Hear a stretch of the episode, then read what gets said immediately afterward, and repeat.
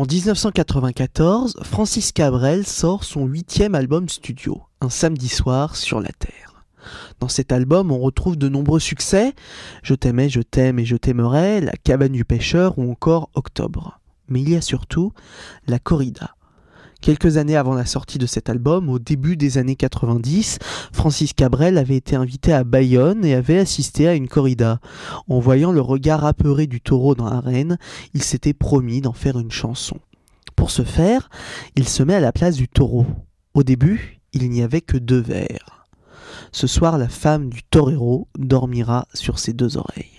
Et puis Francis Cabrel a écrit toute sa chanson autour de ces deux vers, comme depuis que je patiente dans cette chambre noire, j'entends qu'on s'amuse et qu'on chante au bout du couloir.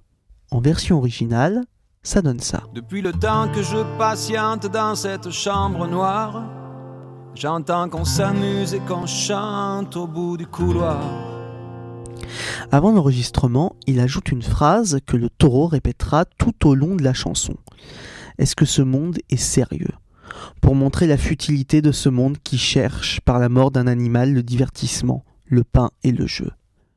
Pour donner un côté hispanisant à la chanson, il fait appel à Nicolas Reyes des Gypsy King, qui chante un morceau en espagnol dans la chanson. À la sortie du single, c'est un succès monstre. Les associations anti-corrida voient en Cabrel un leader, mais il ne veut s'engager qu'en chanson.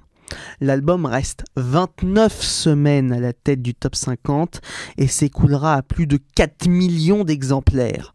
Aujourd'hui encore, c'est le deuxième album le plus vendu de l'histoire de la chanson française après celui de Céline Dion sorti la même année.